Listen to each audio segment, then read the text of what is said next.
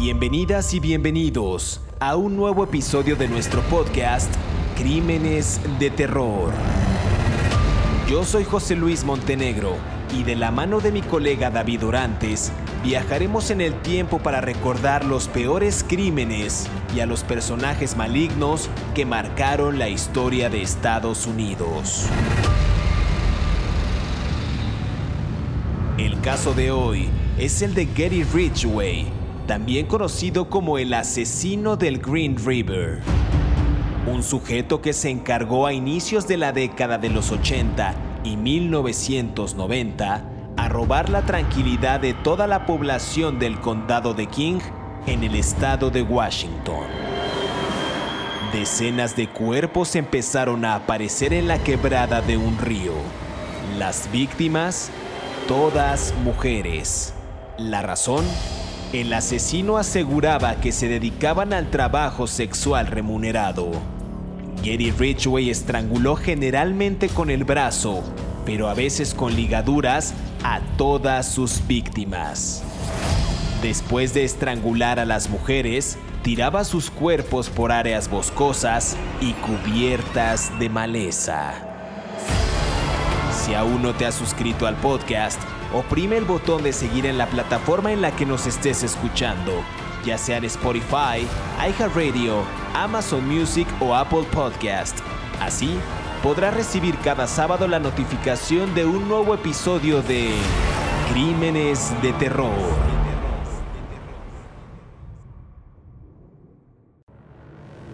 Un hombre se acercaba a las mujeres y las convencía para subir a su coche.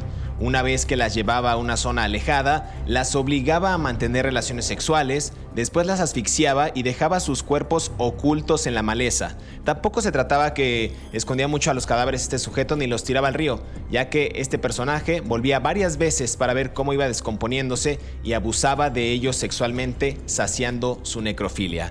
Así, Así era Gary Ridgway, el asesino del Green River, del que hablaremos hoy en el capítulo número 22 de Crímenes de Terror. Un hombre criado cerca de la Pacific Highway de Seattle, en un vecindario desfavorecido cerca del aeropuerto de SeaTac Ridgway, eh, un estudiante pobre que fue enviado a Vietnam después de la escuela secundaria. Pero antes de entrar en detalle y comenzar a hablar de este asesino en serie, les recuerdo que yo soy José Luis Montenegro y quiero presentar a mi colega David Orantes, quien estará acompañándome como cada semana con un análisis minucioso de estos casos en crímenes de terror. David, ¿cómo estás? Buen día. Hola, ¿qué tal, José Luis? ¿Cómo estás? Bien, vamos a hablar de este hombre que que finalmente fue responsable, porque él mismo lo confesó, de 71 muertes de mujeres en el estado de Washington, entre las ciudades de Seattle y Tacoma, muy cerca ya de con la frontera con Canadá, un lugar que tiene una imagen de ser una zona idílica, liberal, eh, profundamente ah, arraigada con valores eh, libertarios y, y, de free spirit, de espíritu libre, y que se vio trastocada completamente durante años y años, casi 20, por los homicidios de Gary Ridgway. Totalmente, David. ¿Te parece si comenzamos a hablar acerca de este personaje que a mí me parece muy, muy interesante en cuanto a estos crímenes de terror que hemos estado abordando ya en 22 capítulos? Bueno, pues Gary Ridgway, de acuerdo a la, investigación que pude hacer, eh, nació el 18 de febrero de 1949 en Salt Lake City, la capital del estado de Utah, y se crió básicamente en un ambiente autoritario este personaje. Su padre era un conductor de autobús, no tenía reparos en mostrar, digamos, su desprecio por las mujeres que ejercían el trabajo sexual remunerado. Eso por parte del padre. La madre dicen que era una mujer que vivía bajo una doble moral, lo maltrataba sin piedad física y psicológicamente a todos en su casa, incluyendo al pequeño Gary y a sus otros dos hermanos. Era un tipo, digamos, rechazado por su propia madre, sufría, por ahí decían que incontinencia urinaria o la padeció hasta los 13 años de edad y manifestaba constantemente su rabia y frustración torturando animales. Digamos que parte de esa infancia, nuevamente volvemos al punto de estas infancias perturbadas, infancias destino, de una madre autoritaria que, pues digamos, hacía vejaciones constantes en contra de su hijo, le fue forjando un carácter distinto a este personaje al grado de que él, con esta rabia y frustración, pues lo sacaba a través de, de este maltrato a los animales. Dicen por ahí, David, que empezó desde muy niño a matar pájaros con una escopeta de aire comprimido para más tarde ya empezar a torturar y matar animales como gatos y perros. Digamos que esto era parte de, lo que él vivía este, este muchacho en, su vida diaria, después de este maltrato y abuso físico y, psicológico por parte de la madre. A ver, como siempre hablamos en estos mm, podcasts de asesinos en serie, infancia es destino, ¿no? Eh, muchas de estas personas no saben procesar todos los ah, mm, elementos con los que crecen y eh, los daños que pueden hacer los padres o podemos hacer los padres son realmente muy muy graves, ¿no? En cuando se mezclan el autoritarismo y la vulnerabilidad de un chico, ¿no? Eh, yo quiero hablar un poco de la mamá de Ridgway, porque ella era una figura materna completamente autoritaria, estricta, eh, una mujer que peleaba mucho con su esposo, era una mujer que era, como se dice en inglés, talk back, o sea, no se quedaba callada, respondía y eh, trabajaba en Jesse Penny, era una mujer ah, que se ponía muchísimo maquillaje porque ella siempre quería verse bien, tenía una gran obsesión por la imagen y, además era muy, muy, muy estricta con, con, con el chico Gary, ¿no? Con su hijo. Era una mujer que lo lo vejaba con un lenguaje denigrante donde le, donde le constantemente le estaba haciendo mofa de él, ¿no? Tenía siempre, bueno, eh, la mamá, cuando hablabas bien de que él se orinaba en la cama, que es un comportamiento muy interesante, que algún psicólogo nos podía ah, explicar, pero cuando él se orinaba en la cama hasta los 13 años, ella lo obligaba a limpiar y lo obligaba a, ¿cómo decirlo? Ella lo bañaba también. Y es un poco, yo quiero tomarme en, un momento en esto. Es un poco extraño que una mamá bañe a su hijo cuando tiene 10, 11 años, 12. Lo lavaba, ¿no? O sea, empecemos por ahí. Me parece mm, que probablemente la, yo obviamente no soy psicólogo, probablemente ah, la mamá de manera inconsciente despertó de manera mórbida una sexualidad en su hijo que no era correcta, pues, ¿no? Al bañarlo, al tocarlo de manera, estamos hablando de la madre bañando al hijo de 10 años, de 11, en la preadolescencia. Entonces yo creo que esto le creó un shock al joven Gary. Ahora, la mamá también era un poco abierta en muchos términos, ¿no? Eh, era una señora que se vestía con ropa para la época que no era de acorde a la época, no la estoy criticando, estoy diciendo lo que la gente decía. Y Gary era un niño noble, era un niño bueno, era un niño sensible. Me parece que toda esta mezcla de la sexualidad, con, el despertar sexual que tuvo con la madre, provocado por la madre de alguna manera, con el autoritarismo de la madre y al mismo tiempo el liberalismo de la madre para la época. Estamos hablando que Gary nació en el 49, creció en la época de los beatniks, del despertar del jazz de los Estados Unidos, pero también del macartismo. Era una época donde estaban en conflicto los dos valores eh, de los Estados Unidos que siempre han estado en conflicto, que son la época liberal y la época conservadora, ¿no? la época de represión y de, y de la Guerra Fría. Entonces, no solo en el contexto personal de Gary había un conflicto de valores, sino también en la sociedad de los Estados Unidos que probablemente se permeó en el chico, ¿no? De alguna manera. Claro, y también no eran los únicos problemas que tenía el chico Gary Ridgway, porque en el colegio las cosas tampoco iban bien. Era un pésimo estudiante con un coeficiente intelectual bajo decían que de 82, el promedio recordemos que es más o menos entre 90 y 109, sufría de dislexia y además tenía mala relación con sus compañeros, quienes evidentemente por esta escasez, digamos, de conocimiento se burlaban constantemente de él. Su rendimiento académico en la escuela fue tan pobre que en un momento de la escuela secundaria tuvo que repetir un solo año escolar dos veces para obtener calificaciones, digamos, lo suficientemente decentes como para aprobar todos estos traumas, creo que bien lo mencionas, la parte de la madre muy sobreprotectora, pero a la vez haciendo este tipo de ambajes, eh, el, tema de que empezó a matar animales, después no tener un buen coeficiente intelectual y que además de eso le hicieran, como decimos, bullying o que lo molestaran a este chico, creo que le generó este tipo de traumas que lo empezaron a llevar por los caminos más oscuros. Digamos también que sus años de adolescencia fueron turbulentos, por ahí hay una historia que, relata, que resalta que cuando él tenía 16 años de edad, apuñaló a un niño de 6 que sobrevivió al ataque. Eh, digamos que fue, este niño lo llevó al bosque y luego lo apuñaló en las costillas, hasta el hígado. Entonces, según la víctima y el propio Ridgway, se alejó riendo y dijo en esa ocasión en la que presuntamente, según la historia, eh, lo, lo apuñaló. Gary Ridgway dijo, siempre me pregunté cómo sería matar. Esto fue a los 16 años y ya había cometido, digamos, un acto violento considerable para un menor de, para un menor de edad. Me parece que es algo aterrador. Ya con el paso de los años, Gary Ridgway logra graduarse de la escuela secundaria y se casa con su novia de entonces de nombre Claudia. Se alista a la armada de su país y parte rumbo a Vietnam, donde sirvió a bordo de un barco de suministros y entró en combate.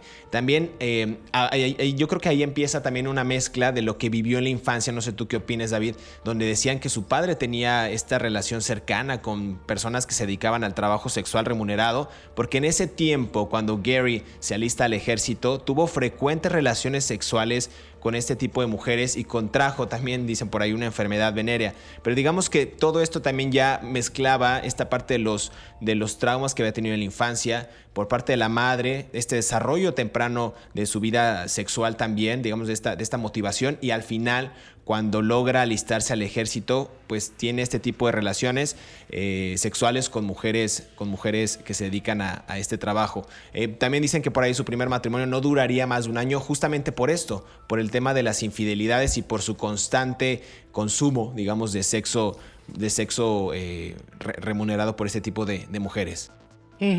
A ver, eh, yo siempre es complicado hablar del tema de la prostitución porque por un lado sí es cierto que tenemos un prejuicio social hacia las mujeres que trabajan en ese lado y cuando son asesinadas o cuando son usadas, pues mucha gente ni siquiera las considera como unas víctimas, ¿no? Es como hay una gran dosis de machismo eh, denigrante hacia las prostitutas, ¿no? Como pues se lo merecían, ¿no? Las mataron porque eran prostitutas, ¿no? Es como absurdo, ¿no?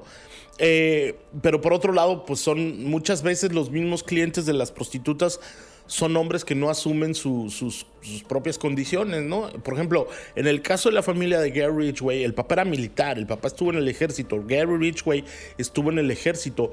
En los Estados Unidos, donde hay fuertes, o sea, donde hay bases militares, forts, hice una traducción equivocada, donde hay bases militares, están llenos de lugares de prostitución. O sea, es muy fácil eh, acceder a, prostitutas, a, trabajadoras sexuales, a, suripantas, meretrices, eh, daifas.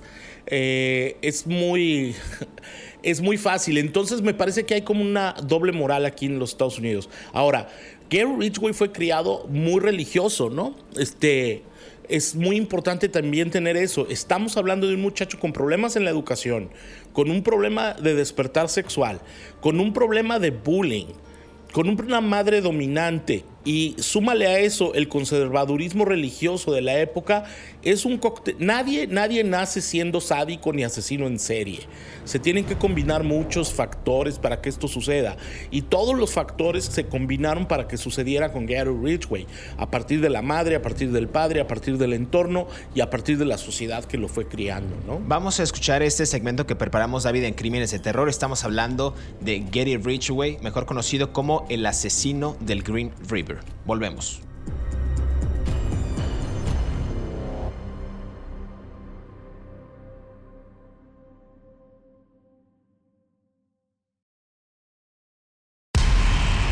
Estos son los 5 datos perturbadores de Gary Ridgway.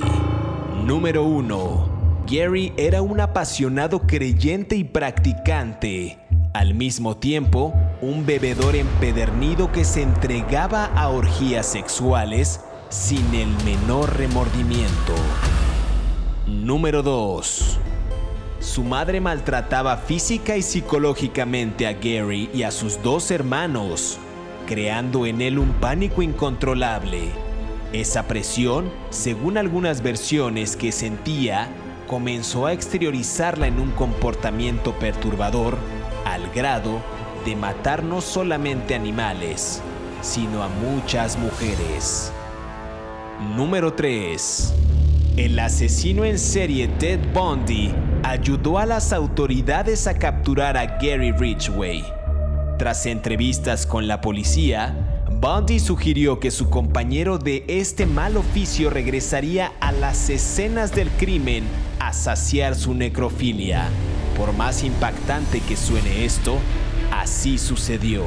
La teoría de Bundy resultó ser cierta. Gracias a ello, pudieron capturar al asesino del Green River. Número 4. Judith Mawson, la tercera esposa de Ridgway, en algún momento confesó que él era el marido perfecto y siempre los había tratado como a una pareja de recién casados.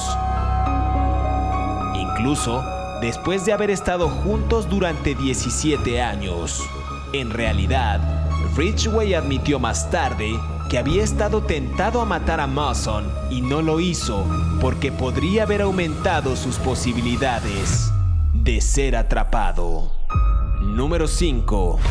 Algunas de sus frases más destacadas en el juicio fueron, mataba prostitutas porque sabía que podía matar tantas como yo quisiera sin que pudieran atraparme, porque pocas de ellas se reportarían como desaparecidas. Regresamos a Crímenes de Terror, estamos hablando de Gary Ridgway, mejor conocido como el asesino del Green River. Ya lo decías antes de irnos a esta primera pausa, David, acerca del tema religioso de, este personaje que a mí me parece muy bueno, porque digamos que, como ya lo mencionaba, después de que termina su primera relación, este sujeto, todo digamos plagado de infidelidades, siguen otros dos matrimonios de este sujeto y él comienza a obsesionarse con la fe religiosa y se, digamos que se vuelca en asistir a la iglesia pentecostal. Y mientras iba de casa en casa leyendo la Biblia en voz alta, desarrollaba también esta obsesión por, por las trabajadoras sexuales en medio de un aberrante comportamiento sexual marcado obviamente por su odio infundado hacia las mujeres. Era un sujeto que por una parte tenía este trauma sexual, pero también tenía esta fe religiosa y al final comete, como lo decías al principio muy bien David, más de 70 asesinatos en contra del sexo opuesto, ¿no? Eh, dicen por ahí que a menudo acudía al encuentro con trabajadoras sexuales, eh, esas que tanto eran despreciadas por su padre y en las que el asesino también creo que veía encarnada a su madre. Ese es otro tema que, que valdría la pena un, podcast completo porque es, es, un, es un tema bastante escabroso. Entonces, digamos que sus primeros dos matrimonios resultaron en divorcio por infidelidades de, de ambos, su segunda esposa de nombre Marcia, afirmó que él había sometido a un estrangulamiento. Entonces también vemos ahí que también hay indicios de violencia de pareja que podrían desatar evidentemente a un, a un personaje en, potencia que podría cometer asesinatos, ¿no? Entonces lo logra eh, con, su, con, sus primeros, con sus primeros asesinatos. Digamos que ya había sido también detenido varias veces eh, por una actividad ilegal, en este caso el trabajo sexual en el Estado pues era, era prácticamente ilegal. Fue detenido en varias ocasiones, algunas solo por haber sido hallado in situ con una mujer en su auto, otras por denuncias de asalto, pero digamos que la historia iba creciendo, David, y, este, y este sujeto ya se hacía más partícipe y, pues ejecutaba actos eh, violentos en contra de las mujeres. Eh, me gustaría que fuéramos ya abordando más a detalle cuál podríamos decir que fue el primer asesinato de este personaje de Gary Ridgway. Eh, sí, ahorita lo hacemos. Nada más dame un segundo. Yo quiero regresar un poco a su parte de la guerra. En el 69, eh, y, te voy a explicar por qué. Y voy a explicar por qué. Eh, él, se casó con la primera esposa que tuvo fue Claudia Barrows. Y esto lo voy a explicar porque tiene que ver directamente con todo el cóctel explosivo criminal, ¿no? Cuando él estaba en la guerra de Vietnam sirviendo en la, en la Armada de los Estados Unidos, la Marina, por así decirlo, los barcos, pues, este, ella le escribe una carta. Claudio Barrows le escribió una carta a, hasta Vietnam, imagínate, él estaba en medio de una guerra y le dice que lo engañó. Entonces, o sea, estamos hablando de la primera esposa que era, además era, era muy guapa, era el componente emocional más fuerte que él tenía en la juventud y, y le escribe una carta para engañarlo. Luego él también se venga de ella teniendo sexo con prostitutas cuando regresa a los Estados Unidos, contrajo la enfermedad venérea que, que, bien decías, y, es, y es cuando luego regresa en el 73 y se casa con Marcia Winslow, con la que tiene esta serie de, de, encuentros violentos, no sabía cómo decirlo, se me, está trabando en inglés. Ahora sí, empecemos con los asesinatos. No, él empezó a matar, yo tengo la teoría de que empezó a matar entre 1982 y 1984, ¿no? En, en algún... en, algún, él ya tenía un hijo, ¿no? Que tuvo con la segunda esposa. Y, de, y él atraía a las mujeres a su camioneta enseñándoles fotos de su hijo. Él les decía, ah, mira, este es mi hijo y tal. Y luego las atacaba. Era un hombre que entrenado este, en, ¿cómo se llama? En todas las personas que entran a las Fuerzas Armadas de los Estados Unidos reciben entrenamiento de combate. Es una de las partes fundamentales, ¿no? Son tipos que los entrenan para, para defenderse con un cuchillo o incluso con un palo y, y la calidad del entrenamiento crece dependiendo del, tipo de soldado que eres, ¿no? Wendy Lee Caulfield fue la primera víctima de él, tenía 16 años y, la, desapareció el 8 de julio del 82. Es, y su cuerpo se encontró el 15 de julio del 82, ¿no? Básicamente a todas las ahorcaba, las atacaba, este, mm, mm, algunas las violaba, algunas eran estudiantes, eran chicas que, que, escapaban de su casa. Él declaró en, eh, en una confesión escrita que eran fáciles de agarrar. Volvemos la sociedad tiende a mirar con desprecio a estas muchachas que tienen problemas y que escapan de sus historias personales haciéndose prostitutas o lo que sea. Y otra vez, como ya hemos hablado de otros asesinos en serie, los depredadores son cazadores, pues, ¿no? Entonces las víctimas cazan víctimas fáciles, ¿no? Entonces, eh, se repiten el mismo patrón que en el reino animal, ¿no? Atacas a la víctima más débil. Entonces, una muchacha que está parada en la calle, que necesita dinero para sus drogas, nadie le va a extrañar. O sea, desafortunadamente eso es, y sobre todo en una sociedad tan brutal y materialista como la estadounidense, ¿no? Y fueron empezando a aparecer en diversas partes del bucólico estado de los Estados Unidos de Washington eh, estas mujeres ahorcadas, ¿no? Y, esto fue lo que creó en el condado de Kings. Incluso se hizo una, un equipo de policías especializados en buscar a estos hombres, pero les tomó muchísimos años a detenerlo, ¿no? Totalmente, y aquí me gustaría eh, eh, ahondar en esta parte que, de los asesinatos, porque, a ver, digamos que el posible modus operandi, como bien comentabas, era que se hacía pasar por el esposo y padre ideal, ¿no? Una persona de corazón que en realidad escondía pues, los más escabrosos secretos. Eh, Judith, con quien estuvo durante 14 años hasta su divorcio en 2002, llegó a contar que Gary Ridgway, años después, se dio cuenta, digamos, que, que, cuando Gary avisaba que llegaría tarde a casa o se desvelaba o se desviaba para comprar algo y llegaba con las manos vacías era porque probablemente en ese momento ese sujeto había cometido alguno de sus crímenes. Entonces su modus operandi no variaba y su perfil era siempre muy similar, como bien comentabas mujeres jóvenes con edades comprendidas entre los 15 y 35 años y que en muchos casos pues sí ejercían el trabajo sexual en los alrededores de la zona de SeaTac,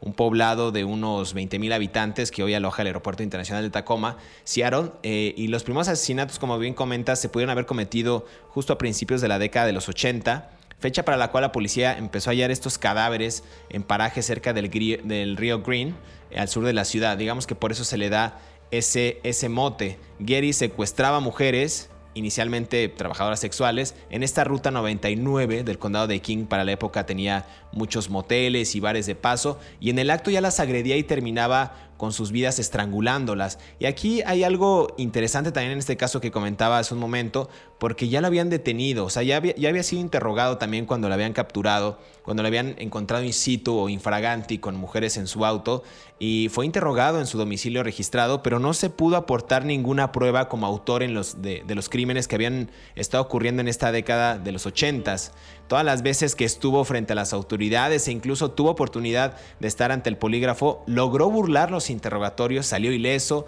y volvió libre a las calles este sujeto. Entonces era un experto en, burlar a las autoridades. No dejaba huellas ni rastros, limpiaba las escenas del crimen, e incluso dejaba pistas falsas como chicles, colillas de cigarros tomados de la calle, esto para confundir a los investigadores. Entonces era realmente un sujeto que tenía esta psique criminal, este, este método para burlar a los, a los policías, a los investigadores, y lo hacía. Y como bien comentas, estos asesinatos de, de chicas de 16 años, de 19, de 23, Gisela Lobrom, Deborah Lynn Bonner, Marcia Faye Chapman, Pero también aquí hay algo muy, muy, muy curioso de estos casos porque hay víctimas, si bien estas que comentas David, pero también había otras que fueron halladas inclusive 20 años después de que fueron asesinadas según los registros oficiales. Y hablo, por ejemplo, de dos, de Mary Malvar y de eh, April Dawn, de 18 y 16 años respectivamente. Una fue asesinada el 30 de abril de 1983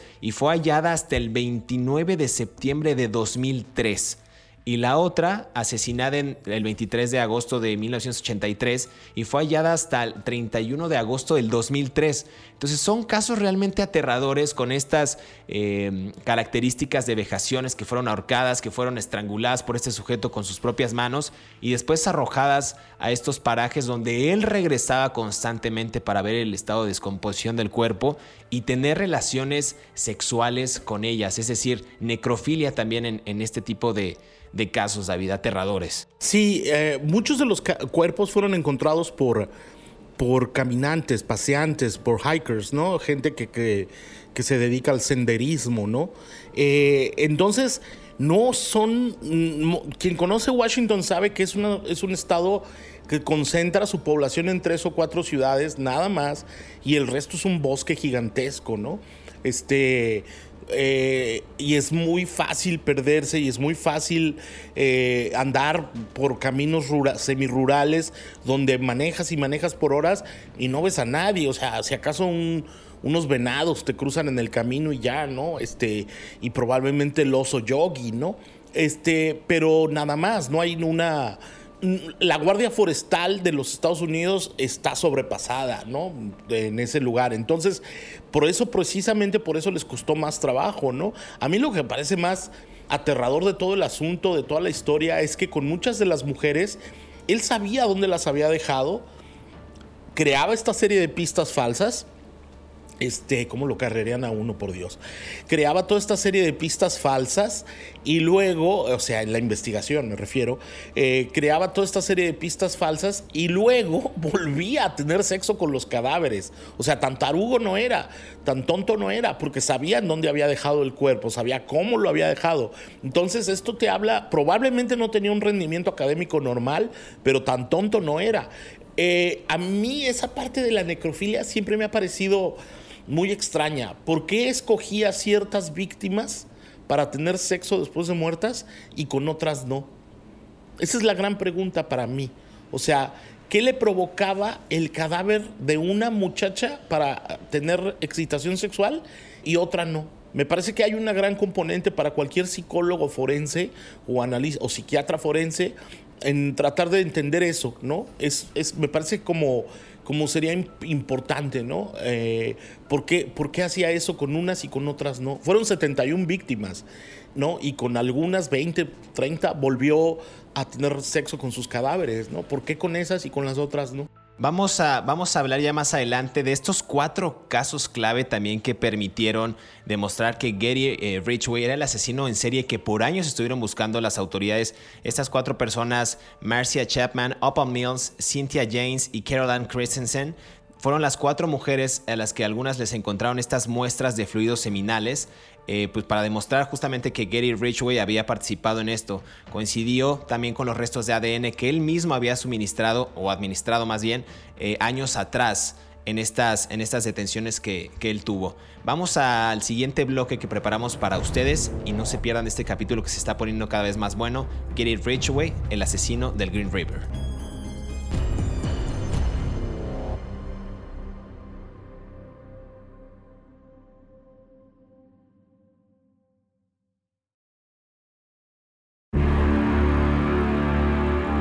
Casi 20 años de asesinatos, Gary Ridgway finalmente fue encarcelado en el año 2001 y condenado a cadena perpetua. Actualmente, continúa cumpliendo su pena en una cárcel de Washington, D.C. Sin embargo, nunca mostró el menor remordimiento y sostuvo que odiaba a las mujeres y que las prostitutas eran solo basura para él. Sigamos escuchando la historia del asesino del Green River en Crímenes de Terror. Regresamos a Crímenes de Terror. Estamos hablando de Gary Ridgway, mejor conocido como el asesino del Green River. Ya lo decía antes de irnos a esta pausa, que hubo cuatro casos clave que permitieron demostrar que este asesino en serie, que por años buscaron las autoridades, eh, pues reveló que cuatro casos fueron los, los, que, los que llevarían a la, pues, con la justicia a este sujeto. Se trata de Marcia Chapman, Opal Mills, Cynthia James y Caroline Christensen. Estas, a estas mujeres les encontraron fluido seminal, ya lo decía David muy bien, muy, muy gráfico la, la, imagen acerca de cómo sostenía relaciones sexuales con, con cadáveres este sujeto. Encontraron estas muestras de fluidos seminales para demostrar justo la participación y coincidía con los restos del ADN que él mismo había administrado años atrás. Tres víctimas más, Wendy Lee Caulfield, Deborah Bonner y Deborah Estes, se agregaron, digamos, a esta acusación después de que un científico forense identificara estas esferas microscópicas también de pintura en aerosol como, como una marca y composición específicas de pintura utilizada en la fábrica de Kenworth. Recordemos que este sujeto eh, trabajó en esta fábrica de Kenworth eh, durante el periodo específico en el que estas víctimas fueron asesinadas. Todas nuevamente tenían señales, ya lo decías tú David, de estrangulamiento, fueron arrojadas eh, al agua en un lapso de unos seis meses, se encontraron seis cadáveres. Entonces para la policía el caso era claro, estaban en presencia de un asesino en serie y este estaba suelto. Se trataba de Gary Ridgway. Sí, a ver, la policía incluso entrevistó a personas que identificaron la camioneta de Gary Ridgway y que dijeron, este señor anda manejando por aquí y lo vimos. Pero cuando investigaron las placas, era un hombre de familia, casado, con un hijo, normal, iba a la iglesia los domingos, tenía una devoción religiosa lo cual es bastante mórbido. Tenía una devoción religiosa muy profunda, leía la Biblia, los vecinos lo querían. Era el típico blue collar de los Estados Unidos, del noroeste de los Estados Unidos, con una familia que venía desde Illinois, aunque hay, hay un dato que es eh, la familia de, de, Ridgway fueron esclavistas en el siglo XIX, pero bueno, eso no es relevante. Eh, eh, con un, con un linaje tradicional de inmigrantes desde el siglo XIX, con una familia que, mm, blanca, perfecta, con un hijo sonriente, iban a las clases de fútbol, soccer, en los domingos después de la iglesia, y mientras todo eso pasaba con este hombre normal, en el condado de, Kings County, en el condado de King del Rey, eh, la, la, oficina del alguacil formó una fuerza de investigadoras, de policías, para saber qué estaba pasando, porque no entendían nada. O sea, tenían ya 40 crímenes y no entendían nada de lo que estaba pasando, ¿no? Y ellos tomaron una decisión que me parece brillante, si, si, si, lo, si, lo puedes, eh, si lo podemos nombrar así, ¿no? uno de los policías que se llama um, uh, Dave Reichert decidió, uno de los oficiales de la oficina del alguacil del condado de King, decidió que Ted Bundy les ayudara a capturar este asesino en serie y lo fueron a entrevistar a la prisión. Y había muchas razones por las cuales este detective, Dave Rayhart, decidió que debería ser Ted Bundy el que los ayudara. Los dos, el asesino en serie con el que estaban lidiando era de Washington, ¿no? Ted Bundy creció en Washington. Los dos tenían fascinación por las mujeres para atraparlas fácil, ¿no? Eh, los asesinos en serie, quiero pensar que están orgullosos de lo que hacen, ¿no? Ellos se sienten bien porque es un satisfactor personal y lo siguen haciendo. Entonces, ¿qué mejor manera para entender ese tipo de pensamiento tan retorcido que otra persona que piensa igual? Ted Bundy fue fundamental, fundamental para ayudarles a capturar a, a, Gary Ridgway. Ese otro asesino en serie famosísimo, Ted Bundy, les dijo, el que buscan es blanco, o sea, empecemos por eso, ¿no? Él les dijo, el que están buscando es un hombre blanco, más o menos de clase media, con fascinación por los cuchillos y tal vez tenga entrenamiento militar. Sopas, o sea, un asesino en serie les dio las claves para resolver el crimen de esas mujeres. Eso me parece, si me permites la palabra, un homenaje ¿no? A la mentalidad del tipo, ¿no? O sea, eh, porque conocía muy bien cómo se piensa, ¿no? Ese tipo de criminales. Y además de eso, Ted Bundy decía que el hombre, aquí agregando a, esta descripción que, o este, detalle de este personaje, Ted Bundy decía que además este hombre debía estar volviendo a las escenas en las que dejó los cuerpos y que era vital vigilar esas zonas porque seguramente pues, regresaría al lugar del crimen o a donde había dejado los, los cuerpos. Entonces cabe mencionar que también las autoridades ya tenían algunos datos de que Gary Ridgway era el asesino porque había sido arrestado en 1982 y 2001 por cargos relacionados al tema del trabajo sexual, a la prostitución y se convirtió en sospechoso en 1983 en los asesinatos de Green River. Eh, para 1984, eh, tomó eh, y pasó, digamos, esta prueba del polígrafo que bien comentaba, el 7 de abril del 87. Ya la, policía había tomado las pruebas y las muestras, perdón, de cabello y saliva de, este sujeto, pero sí me parece eh, valiente, me parece arriesgado por parte de este, de este grupo de trabajo contratar, entre comillas, o acudir con este sujeto para que desde la cárcel el asesino pues proporcionara un perfil de este monstruoso sujeto para poder atraparlo. Me parece que es, que es algo interesante. Y finalmente, el 30 de noviembre del 2001, Gary Ridgway fue arrestado. Los cargos iniciales en su contra eran por el asesinato de las primeras cuatro mujeres de una lista que ha seguido subiendo con el paso de los años, pero realmente fue pues algo, algo, algo, algo estremecedor para las familias porque en la audiencia en la que se declaró culpable, y que el juez demoró inclusive una hora en leer cada una de las acusaciones ante el propio Gary. Eh, él confesó que no recordaba el número exacto de mujeres a las que había asesinado desde hace casi 20 años. O sea, era una lista larga y la gente sigue teniendo estas dudas de que posiblemente pudo haber asesinado más e inclusive familias de víctimas que no encontraron a, sus, a, sus, a, sus, a sus familiares, digamos, pero eh, pues digamos que ellos también tenían la, duda de que en ese, en ese periodo de tiempo donde ocurrían estos asesinatos en el condado de King en Washington, pudo haber sido Gary Ridgway el culpable de estos, de estos crímenes. Entonces, digamos que empieza ya el declive de este sujeto en 2001 por el asesinato de las cuatro mujeres y realmente pues acaba también una era negra en el condado de King en Washington, David. Sí, las cuatro mujeres con las que lo vincularon fueron Opal Mills, Marcia Chapman, Cynthia Hinz y Carol Christensen. Las cuatro tenían muestras de ADN de él, ¿no? Es una, una frase que me gusta mucho decirla mucho en español, ácido desoxirribonucleico. Eh, ellas tenían, que es ADN, ¿no? Eh, me encanta esa palabra, esas dos palabras.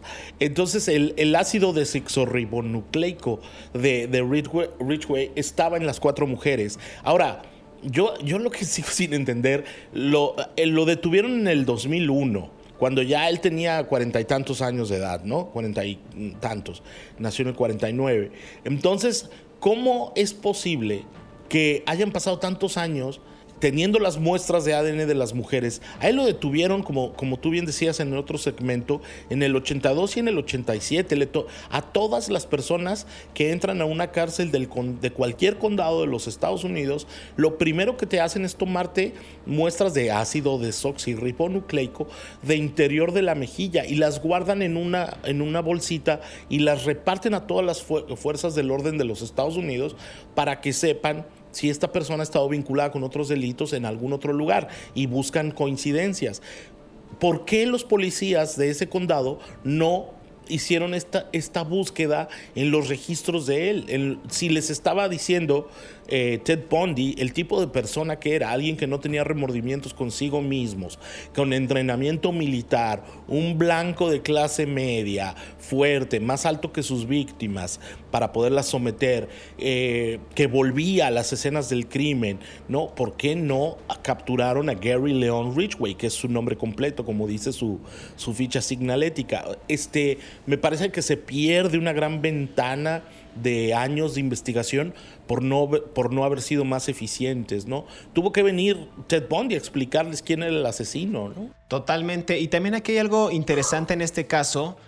Hay algo interesante en este caso porque ya detenido, Gary Ridgway logra un acuerdo también con el fiscal, evita el juicio y decide colaborar llevando a estos cuerpos policiales a cada uno de los lugares en los que por años depositó los cadáveres, ¿no? Detalló con lujo y detalle cada uno de sus pasos y decía cómo había matado a las mujeres, cuántas habían sido, de qué forma. Eh, confiesa también la parte de la necrofilia que había sostenido relaciones sexuales después de que le dicen o encuentran estas pruebas de, de, pues, pruebas de semen en estos cuerpos. Y digamos que Gary Ridgway podemos eh, considerarlo uno de los asesinos en serie más prolíficos en la historia de Estados Unidos. El caso tomó 20 años en esclarecerse, ya lo decía yo en noviembre de 2003, y fue sentenciado Gary Ridgway eh, a 49 cadenas perpetuas sin posibilidad de libertad bajo fianza. Evita inclusive la pena de muerte al confesar todos sus crímenes, incluyendo algunos que la policía no le había atribuido en sus investigaciones. Él lo confiesa.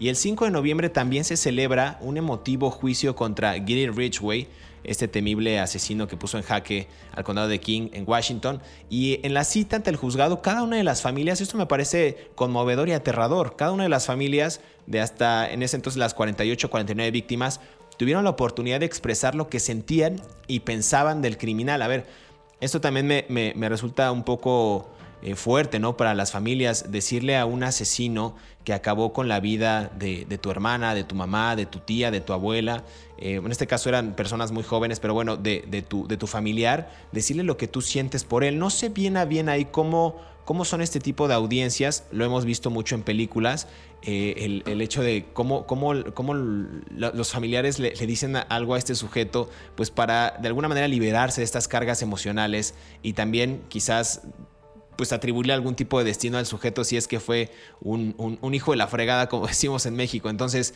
eh, para ese entonces se celebra este juicio emotivo y, cerramos, digamos, con este, con este ciclo del asesino del Green River, ahora sí sentenciado por estas, por estas cadenas perpetuas, David. No sé si quieras agregar algo más que se nos esté escapando en este capítulo. La verdad es un asesino que, que vale la pena hablar más en cada detalle de cada uno de los asesinatos, de su modus operandi, de su parte psicológica, de su infancia perturbada, de su paso por el ejército, de su gusto por las mujeres que se dedican al trabajo sexual remunerado. Es, es, una, es, un, es un tema que da para mucho, David. Sí, bueno, nada más. Eh, él, después de que él logra este acuerdo con la justicia por los cuatro crímenes y que, y descubren que eran 49 víctimas y luego él confiesa 71 crímenes que no lo pueden juzgar por eso porque él ya lo había aceptado.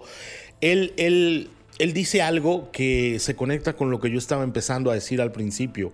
Él hace una declaración diciendo que, que, él este, escogía las prostitutas para matarlas porque iba a ser fácil matar a tantas como quisiera sin que lo capturaran. ¿no? Y después dijo algo que me parece realmente muy grave, eh, que odiaba a las prostitutas. ¿no? Entonces, eh, no sé, Ah, son muchos componentes que tienen que ver con la infancia de este hombre que empezaron en la niñez, que empezaron con tal vez aquellos tocamientos de la madre y que nunca vamos a ser capaces de entender plenamente, ¿no? Y a veces tendríamos que reflexionar como padres lo que podemos provocar en un hijo por una mala palabra o por una mala acción, ¿no? Tenemos que ser muy, muy cuidadosos los que criamos un niño, ¿no? Totalmente, yo me hubiera quedado también con ese chico adolescente de 16 años que si la madre hubiera escuchado lo que dijo cuando apuñaló al niño de 6 años, siempre me pregunté cómo sería matar. Quizás la historia de Gary Ridgway no sería esta que acabamos de escuchar nosotros. Es hora de despedirnos, pero queremos agradecer a todos aquellos que cada sábado sintonizan un nuevo episodio de Crímenes de Terror. Estamos leyendo sus comentarios a través de las redes sociales de Mundo Hispánico, a través de nuestras cuentas personales y a través de esta sección de reseñas que ustedes hacen a través de cada una de las plataformas en las que nos están escuchando, Spotify, Apple Podcast, Amazon Music o iHeartRadio. Recuerden que pueden repetir el podcast cuando quieran y a la hora que quieran y tampoco olviden eh, activar este botón de seguir en la plataforma en la que nos estén escuchando para que justo les llegue la notificación del próximo episodio y sean los primeros en disfrutar de estas aterradoras historias. Nos escuchamos en el próximo episodio de Crímenes de Terror.